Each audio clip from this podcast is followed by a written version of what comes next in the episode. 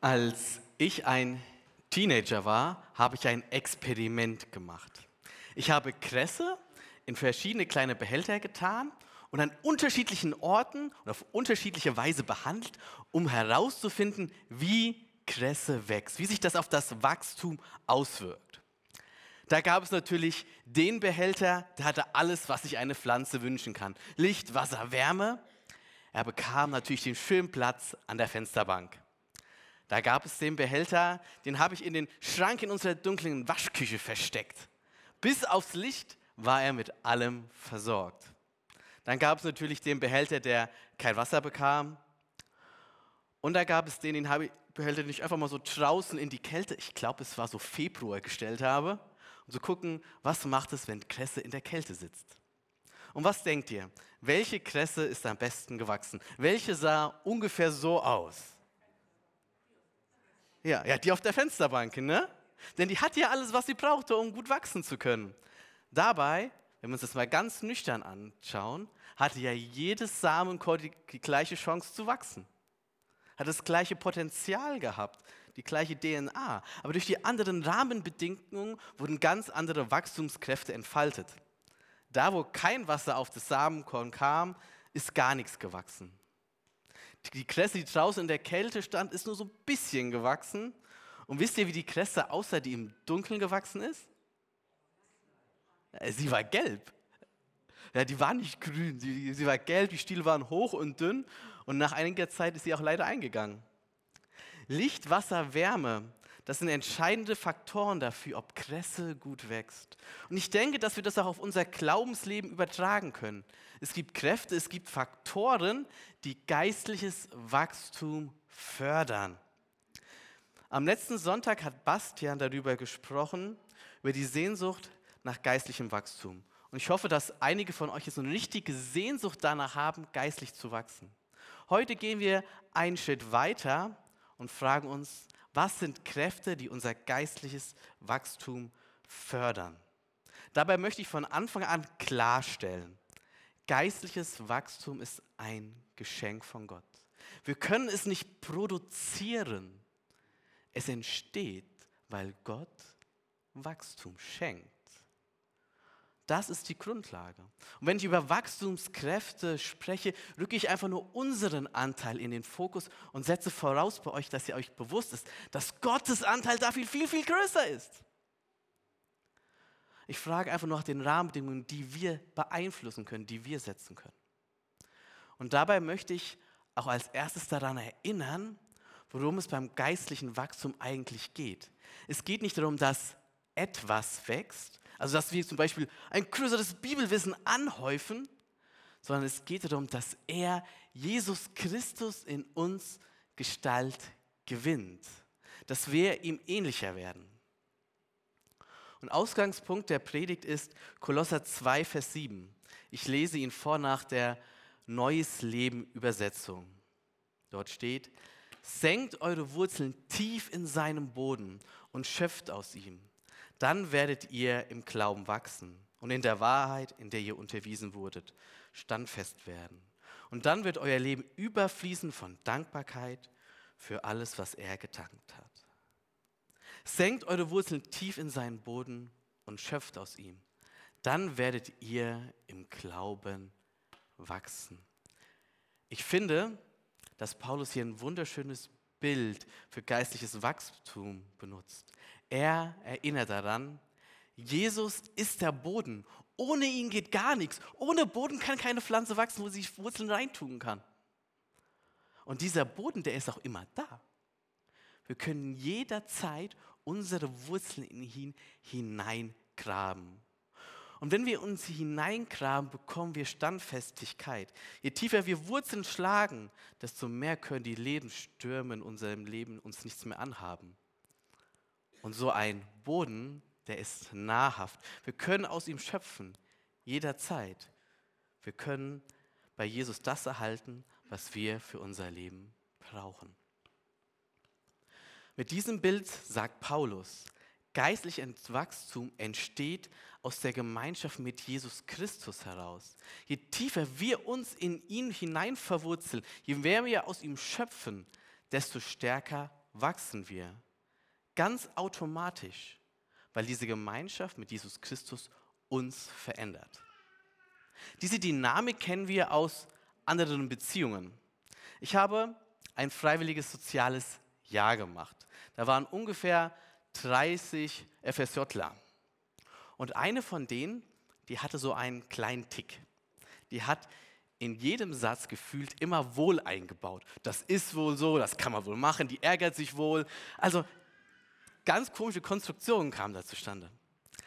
Aber wisst ihr was? Nach ein, zwei Monaten war sie nicht mehr die Einzige mit dem Tick. Zwei weitere hatten sich das auch antrainiert. Und wen wundert's? Das waren die zwei Personen, mit denen sie super viel Zeit verbracht hatte. Und die beiden, die haben das selbst noch nicht mehr bemerkt, dass sie damit angefangen haben. Wir mussten sie darauf ansprechen, ist dir bewusst, du sagst überall wohl. Sie haben sich das wirklich nicht vorgenommen. Es ist entstanden, einfach so aus dieser Gemeinschaft heraus. Und ähnlich ist das auch mit Jesus Christus. Er verändert uns. Wir wachsen geistlich. Er färbt auf uns ab. Und wir werden ihm ähnlicher. Ganz automatisch. Die entscheidende Frage ist daher, wie können wir Gemeinschaft mit diesem Jesus Christus haben, sodass er auf uns abfärben kann? Wie können wir unsere Wurzeln tief in ihn hineinsenken und aus ihm schöpfen? Wissen wir, wie wir das machen können? Als Teenager, da war das für mich ganz klar, wie das funktioniert oder was ich tun kann. Denn damals habe ich es geliebt, in der Bibel zu lesen. Ich liebte es darin zu lesen. Gerade die Geschichten aus dem Alten Testament haben mich fasziniert. Ich erlebte immer wieder, wie Gott zu mir durch die Bibellektüre sprach. Und da habe ich mir gedacht, so, jetzt nehme ich mir vor, die ganze Bibel durchzulesen. Und das habe ich dann gemacht mit 16. Ich las Kapitel um Kapitel, machte geniale Entdeckungen. Und mit 17 habe ich dann wirklich die Bibel durchgelesen. Und ich weiß noch, wie ich damals die Bibel zuschlug und dann dachte, ja, jetzt bist du durch. Mehr kannst du nicht mehr lernen. Und dann, als ich am nächsten Tag wieder zur Bibel greifen wollte, merkte ich, boah, ich habe keinen Bock mehr darauf. Ich habe sie weggelegt und dann für mehrere Monate, glaube ich, diese Bibel nicht mehr angefasst. Und ehe ich es mich begreifen konnte, hatte mein Glaube sich in den nächsten Wochen und Monaten stark verflacht. Aber ich wusste auch nicht mehr, was ich jetzt tun konnte, äh, denn das Bibellesen funktionierte ja nicht mehr, was vorher immer mein Zugang zu Gott war. Etwas dramatischer war es für mich dann ein paar Jahre später. Ich war im Studium und auf einmal wurde mein Leben auf den Kopf gestellt. Erst zerbrach meine langjährige Beziehung, dann war ich selbst sehr stark krank geworden und dann wurde meine Mutter sehr krank. Meine Emotionen, die waren ja wie ein Vulkan. Und in dieser Situation half mir es wirklich nicht in der Bibel zu lesen, weil ich da nicht die Ruhe für hatte. Aber gerade jetzt, in dieser Zeit, hätte ich die Nähe und die Fürsorge Gottes so nötig gehabt. Immerhin ging es mir nicht so wie David, denn bei ihm ging es hin und wieder ja auch um Leben und Tod. In 1 Samuel Kapitel 30 erfahren wir, wie David mit seinen Männern nach einer Schlacht zu ihrem damaligen Zuhause zurückkehren. Dort stellen sie fest, dass ihre Heimat überfallen wurde. Alles ist in Schutt und Asche gelegt. Ihre Frauen und ihre Kinder sind verschleppt worden. Davids Männer sind so sauer, dass sie überlegen, David zu steinigen. Schließlich war er es ja, der sie von ihren von Familien getrennt hat und sie zu diesem Feldzug überredet hat. Und was macht David? In Vers 6 lesen wir schlicht, David stärkte sich in dem Herrn, seinem Gott. Dort steht nicht, Gott stärkte David, sondern David stärkte sich in Gott. David wusste, wie er sich in Gott stärken konnte. Er wusste, wie er Kontakt zu Gott haben konnte, weil aus dieser Beziehung er neue Kraft empfängt wie er in dieser schlimmen Situation zu Gott kommen kann und bei ihm Weisung erfährt und neue Kraft. Und frisch gestärkt geht er dann ans Werk. Er fragt Gott, was sie tun sollen und Gott sagt, dass sie die Räuber verfolgen sollen. Sie werden sie einholen und befreien. Und so passiert es dann auch. Und diese Wendung passiert, weil David wusste, wie er sich in dieser schlimmen Lage in Gott stärken konnte.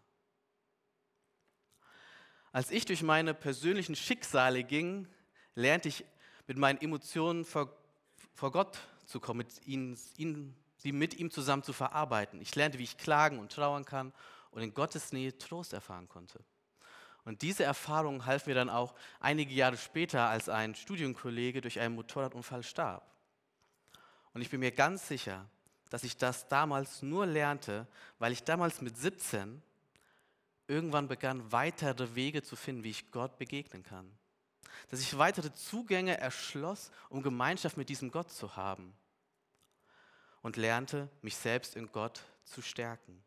Klar, die Bibel spielt bei mir weiter eine, oder auch jetzt wieder eine wichtige Rolle, aber mein Glaubensleben ist so viel bunter geworden. Daher ist mein erster Wachstumsfaktor, Wachstumskraft, entdecke deinen Zugang zu Gott.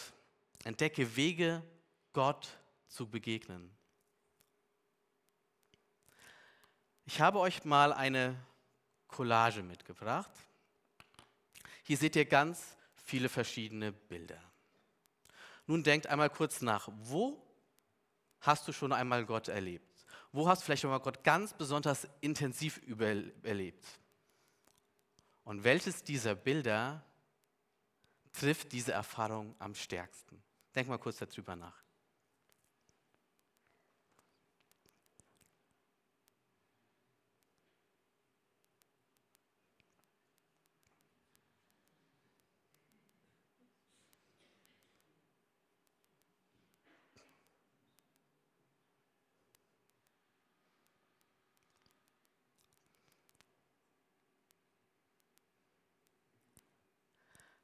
Habt ihr ein Bild?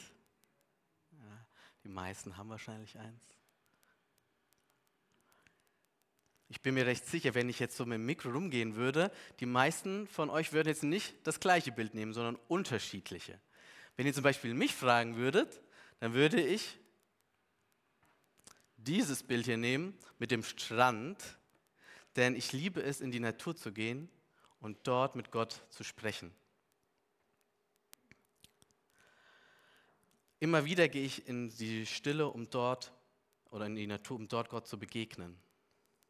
Ja, in so einer Zeit wurde, hat Gott es mir sogar aufs Herz gelegt, Pastor zu werden. Aber Kunst, hier oben rechts das, das ist nicht so meins. Also ich glaube, ich habe schon viele Bilder gemalt, aber glaubt mir, Gott bin ich da nie begegnet. Aber so ist halt jeder unterschiedlich. Und in jeder Lebensphase gibt es bestimmte Wege und Zugänge zu Gott. Und das kann sich auch im Laufe des Lebens durchaus ändern. Und verschiedene Theologen haben versucht, das zu systematisieren, um so eine grobe Übersicht zu bekommen, wie und auf welche Art und Weise wir Gott begegnen können.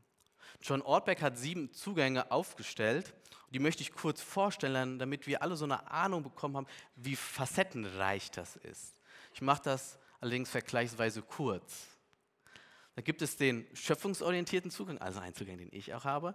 Diese Menschen mögen es, in die Natur zu gehen. Dort merken sie, wie die Gedanken frei werden. Kleine Begebenheiten am Wegesrand werden zu, zu Gleichnissen und zum Reden Gottes. Die Menschen tanken in der Natur auf. Sie merken, wie ihr Glaube sich in der Natur gestärkt wird. Dann gibt es den kontemplativen Zugang. Hier steht eher der innere Mensch im Fokus. Der kontemplative Christ zieht sich zurück. Sein ganzes Bestreben liegt daran, Gott anzubeten. Er liebt längere Zeiten allein, längere Zeit zu beten und sich intensiv mit Gott zu beschäftigen. Er sucht regelmäßige und geschützte Räume der Stille. Rituale sind für sein geistliches Leben von großer Bedeutung. Ebenso feste Abläufe, Gebetszeiten und Symbole geben dem kontemplativen Menschen eine hilfreiche Struktur. Für den intellektuellen Menschen muss der Glaube erlebt, aber vor allen Dingen verstanden werden. Wird der Verstand durch ein Bibelwort herausgefordert, so erfährt er echte Bewunderung, Hingabe, indem er diesem Wort nachgeht und darin forscht. Solche Menschen brauchen die Stimulation, die Herausforderung durch anspruchsvolle Vorträge, Artikel und Auseinandersetzungen, um geistlich zu reifen.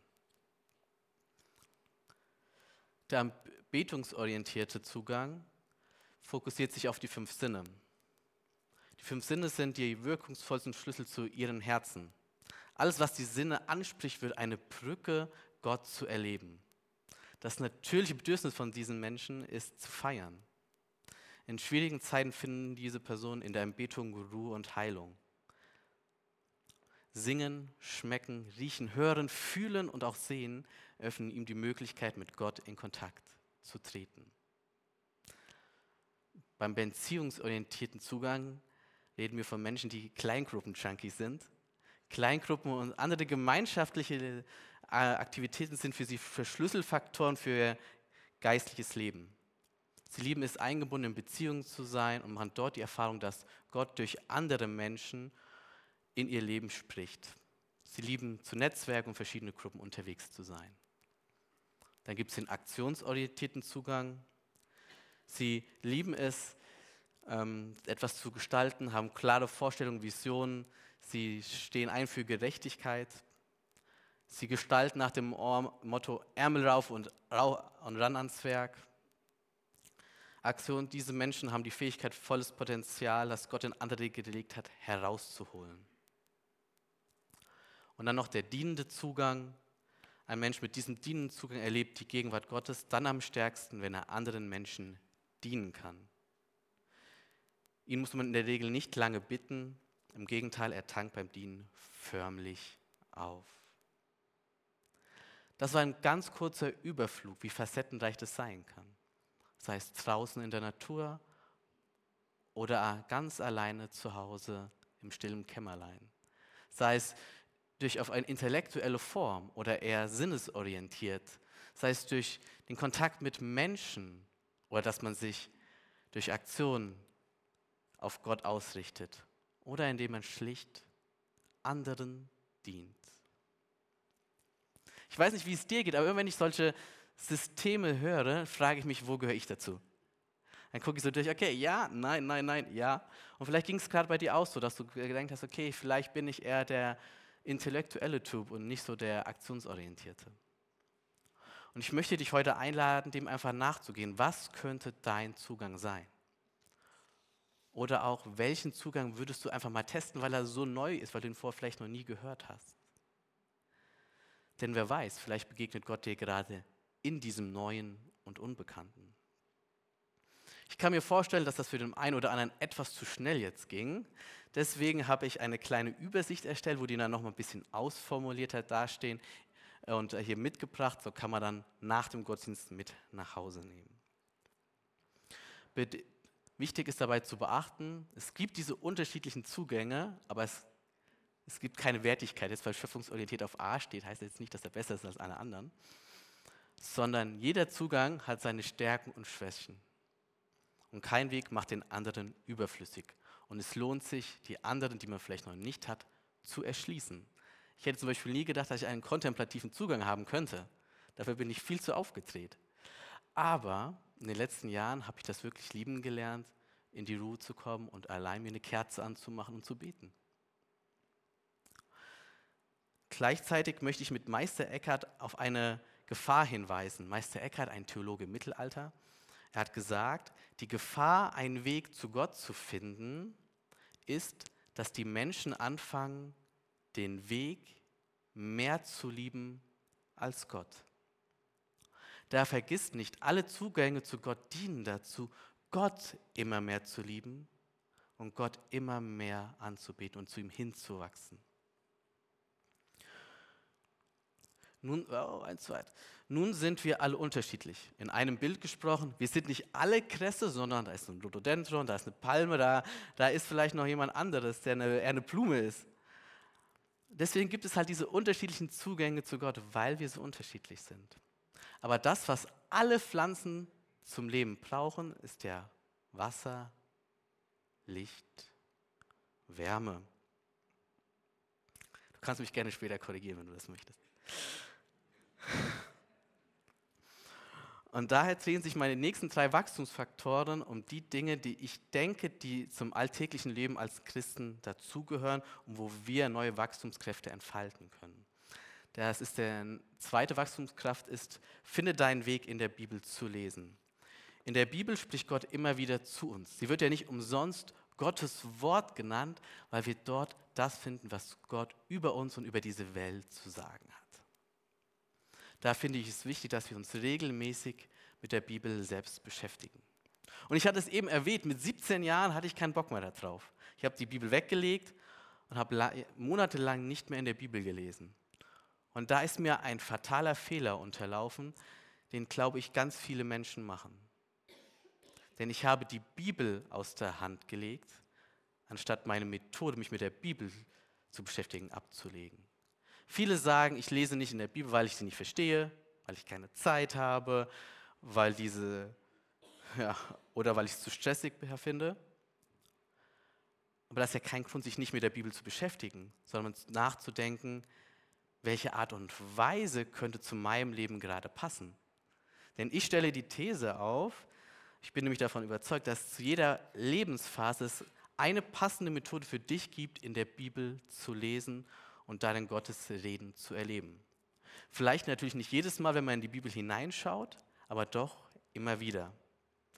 Vielleicht kennst du dich noch gar nicht so in der Bibel aus, dann ist es vielleicht für dich dann wirklich einmal länger in der Bibel zu lesen. Vielleicht bist du nicht der Vielleser, dann nimm dir einfach eine kurze Geschichte und betet darüber. Vielleicht ist dir wichtig, in die Tiefe zu gehen, dann nimm dir halt nur einen Bibelvers und kau ihn immer wieder und wieder durch. Vielleicht bist du nicht der strukturierteste, dann nimm dir einen Bibelleseplan. Vielleicht verstehst du die Bibeltexte nicht, dann such dir eine andere Bibelübersetzung. Vielleicht bist du viel im Auto unterwegs, dann hör eine Hörbibel. Vielleicht bist du stark gestresst, dann lies einfach nur die Lösung und frag, was Gott dir damit sagen möchte. Es gibt so viele Methoden, sich mit der Bibel zu beschäftigen. Geh auf die Suche, was zu dir passt, was zu deiner Situation passt. Denn es gibt nicht die eine, die jeder Christ machen muss. Entscheidend ist, den Weg zu finden, sich mit der Bibel zu beschäftigen, die zu dir in deiner Lebenssituation jetzt gerade passt.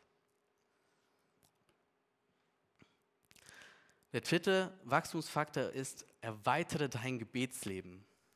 Im Gebet sprechen wir mit Gott. Dort haben wir Gemeinschaft mit auf ihm, sind mit ihm in Kommunikation.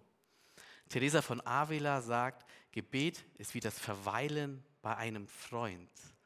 Und ich weiß jetzt nicht, wie ihr mit Freunden verweilt, aber das ist dann schon ganz kreativ. Man redet über das, was einem bewegt, dankt und ja, verschiedene Themen. Und das lässt mich fragen, wenn wir beten, was sagen wir da eigentlich? Wie beten wir eigentlich? Was sagen wir? Was sagst du, wenn du betest? Ich habe irgendwann mit Erschrecken festgestellt, dass meine Gebete an sich immer dem gleichen Muster verfolgen. Und zwar habe ich immer erst Gott gedankt für das, was er getan hat. Und danach habe ich ihm gebeten, was Gott gerne in meinem Leben tun sollte. Und das ist ja schon irgendwie ein bisschen wenig oder ein bisschen verkürzt. Denn das Gebet ist so viel bunter als nur Danken und Bitten. Wir haben ein gesamtes Buch in der Bibel, die Psalmen, die uns lehren, wie wir beten können. Und wenn wir dort hineinschauen, finden wir noch so viele andere Facetten, die wir in unser Gebetsleben übertragen können. Ich habe mal drei weitere hinaus aufgegriffen, neben Danken und Bitten. Das wäre das Loben. So können, wir können Gott loben und preisen für das, was er ist. Nämlich groß und mächtig, heilig und gerecht unser Retter und unser Schöpfer. Wir können klagen und trauern und das vor ihm ausdrücken. Und auch wir können für andere beten. Man kann diese Liste noch sehr, sehr lang erweitern. Aber das sind für mich die fünf grundlegenden Arten, wie man beten kann und was, in, was da vorkommen kann. Und wenn ich so darauf schaue, dann stelle ich, wie gesagt, fest, A und B, das kommt bei mir sehr viel vor, D hin und wieder auch, C und E ein bisschen. Und ich denke, dass jeder von uns etwas hat, was zu kurz kommen könnte in dem eigenen Gebetsleben. Und ich lade dich ein, kurz darüber nachzudenken, welches von diesen fünf kommt in deinem Gebetsleben vielleicht zu kurz.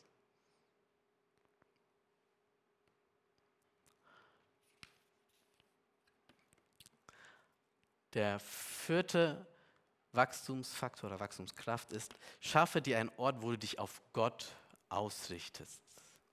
Wir haben für viele Lebensbereiche einen bestimmten Ort in unserer Wohnung, die wir spezifisch darauf ausrichten. Im Essen, um zu essen, haben wir einen Wohnzimmertisch. Fürs Schlafen haben wir ein Bett. Fürs Arbeiten haben wir einen Schreibtisch, einen Stuhl und einen Locher. Warum sollten wir nicht auch für unsere Zeit mit Gott einen Ort entsprechend einrichten, sodass er uns hilft, uns auf Jesus Christus auszurichten? Klar, wir können überall und jederzeit mit Gott Zeit verbringen. Doch es hilft uns, wenn wir einen ganz konkreten Ort haben, wohin wir gehen, um uns auf Gott auszurichten. Und das muss jetzt hier nicht ein, keine Kirche oder kein Gemeindehaus sein. Wir können einen Ort in unserer Wohnung so gestalten, dass er uns hilft, innerlich ruhig zu werden und uns auf Gott auszurichten. Meine Eltern hatten zum Beispiel einen Ort für sich bei uns im Keller aufgebaut, mit einer Kerze, einer Bibel, auch einer Bank zum Hinknien. Für mich war das damals etwas skurril, denn wenn ich in das Zimmer reinkam, geradeaus diese Ecke und rechts war unsere Videowand, also wo wir all unsere Videos gelagert hatten. Also ich, aber meine Eltern fanden diesen genau, genau richtig und passend für sich, um dort zur Ruhe bei Gott zu kommen. Bei anderen Menschen ist es vielleicht der Lieblingssessel. Und in den letzten Jahren habe ich auch für mich so einen Ort entwickelt. Ich habe ihn euch mal gezeigt, so sieht er aus. Ähm, wenn man das ein bisschen näher sieht, ich habe erstmal so ein Kreuz mit äh, aufgehangen dann auch so ein Ring dran hin, der mich daran erinnert, dass Jesus treu ist, auch wenn ich untreu bin. Und unten, ich sitze gerne auf so einem Sitzkissen, weil das mir hilft, mich nochmal wirklich auf Gott auszurichten oder wirklich fokussiert zu sein. Wenn ich im Sessel oder sowas machen würde, würde ich einschlafen. Ähm, und dort findet man eine Kerze und so einen komischen Behälter. Was, da kommen immer mal wieder so Räucherkerzen rein. Und dann mache ich, wenn ich dann mir eine Gebetszeit mache oder mal eine Bibel lese, so ein Räucherkerzchen an, weil das mir auch hilft, mich auf Gott auszurichten. Ein ganz kleiner Ort, aber er hilft mir, dass ich von einem Moment auf den anderen schlagartig mich auf Gott umswitchen kann. Weil das ist die Kraft von so gestalteten Orten. Man braucht häufig keine lange Anfahrtsweg, damit der Schalter emotional umkippt, sondern er hilft uns, dass wir schnell uns auf Gott ausrichten können. Bei mir sieht der Ort so aus. Wie könnte so ein Ort bei dir aussehen?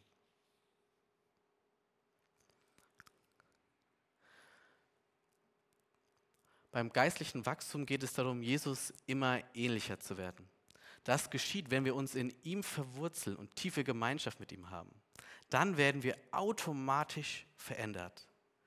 Was uns hilft, uns in Jesus zu verwurzeln, ist, wenn wir die Zugänge zu Gott entdecken, unseren Weg finden, der Bibel zu lesen, unser Gebetsleben stetig erweitern und wenn wir uns einen festen Ort schaffen, wo wir, der uns einfach hilft, uns auf Jesus auszurichten. Das waren jetzt viele Ideen, was man machen könnte, wo man ansetzen kann. Aus Erfahrung weiß ich, dass es sinnvoll ist, sich zu beschränken. Sonst macht man vielleicht gar nichts. Von daher schau dir diese vier Wachstumskräfte noch einmal an bei welchem möchtest du gerne einen Schritt gehen? Wo möchtest du weiterdenken?